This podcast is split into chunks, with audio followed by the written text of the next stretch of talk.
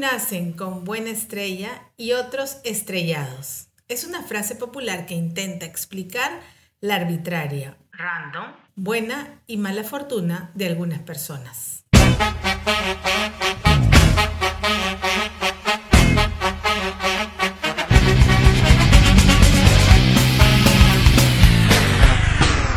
Un cuarto para las cinco. Décadas. Para hacer realidad este podcast, solo necesitamos dos cosas, ganas y colaboradores. Nosotros ponemos las ganas y te mostraremos a nuestros colaboradores. Si quieres ser uno de ellos, escríbanos a info arroba un cuarto para las cinco El episodio de hoy ha sido auspiciado por Detalles Gráficos, producción gráfica de alta calidad. Lo agendas, organizamos tu vida de manera personalizada y creativa. Pero ¿realmente existe la buena estrella o la mala estrella? Si nos ponemos a meditar sobre estos puntos, la suerte o la mala suerte se imponen como una condición de vida para proyectar con seguridad un futuro mejor. Pero, ¿qué relación tiene la buena fortuna o la mala racha con los horóscopos? Pues mucha. Si no existieran los horóscopos, como actualmente vemos en los medios de comunicación, ¿Acaso el horóscopo es un recurso que nos dé seguridad para no estrellarnos en la vida? Se dice normalmente que las personas que tienen mucha suerte en la vida o consiguen todo fácilmente nacieron con estrella o con buena estrella, mientras que las personas con mala suerte y muchos problemas nacieron con mala estrella. Es decir, las personas que emplean estas frases atribuyen las bendiciones o los problemas a una fuerza mayor a la voluntad de un Dios, del destino o del universo, y no a las acciones propias de cada persona.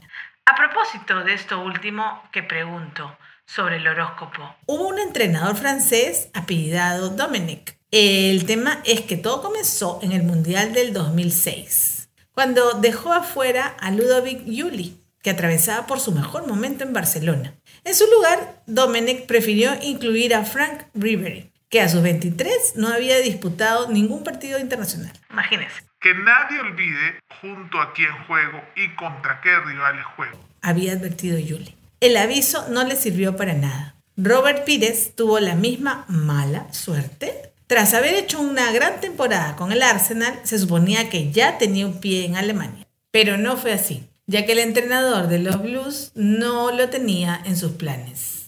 Pero, ¿en qué se basa este entrenador de Francia para descartar a estos jugadores con sus convocatorias? La astrología, sí. En el año 2005, el entrenador reconoció en el programa de televisión llamado El Derecho de Saber que consultaba al zodiaco y a los ascendentes de sus jugadores para armar sus listas. Sí, plop. Además, reconoció que no confiaba en algunos signos como Cáncer y Libra porque los consideraba poco beneficiosos para el grupo. Este dato que les he dado es que, ¿qué sentido tiene la vida sobre la suerte? Tiene que ver mucho con una manera de ver la vida, como una fuerza a la que no podemos controlar porque nos lleva predestinadamente hacia una determinada realidad. Cuidado con eso. Otro dato interesante que les voy a dar es sobre el famoso oráculo de Delfos en Grecia antigua y se relaciona con el tema que estamos tratando. ¿Qué era el oráculo de Delfos? El oráculo de Delfos fue uno de los más famosos de la antigüedad y por ello su origen está envuelto en un halo de misterio y profecías. Las consultas al oráculo se realizaban con diferentes fines, unos de gran trascendencia como batallas y pactos y otros de carácter más privado, de la mano de ciudadanos particulares. Precisamente, la función que tuvo este oráculo consistió en conocer el futuro a partir de las preguntas de los atenienses dada por un dios como método de adivinación. Los oráculos eran lugares sagrados en los que se creía que los dioses se comunicaban con los mortales a través de los sacerdotes. Los oráculos más famosos de la antigua Grecia eran el de Delfos, el de Dodona y el de Delos. Les recuerdo que Delfos era un importante santuario religioso en la antigua Grecia, sagrado para el dios Apolo, situado en el monte Parnaso, cerca del Golfo de Corinto. albergaba el famoso oráculo de Apolo que ofrecía predicciones crípticas y orientación tanto a ciudades-estado como a individuos. En conclusión, el sentido de la buena estrella o de la buena o mala suerte con destino de vida ha sido y será un misterio que acompañará nuestras decisiones. Termino con una pregunta. A aquellas personas que son muy propensas a consultar o depender de los horóscopos, ¿son personas realmente libres? ¿No creen que el sentido de la buena o mala suerte son accidentes de la vida? ¿O existen los imponderables en la vida humana? ¿Qué hacemos frente a esos imponderables? Cada uno tiene su propia respuesta. Chao.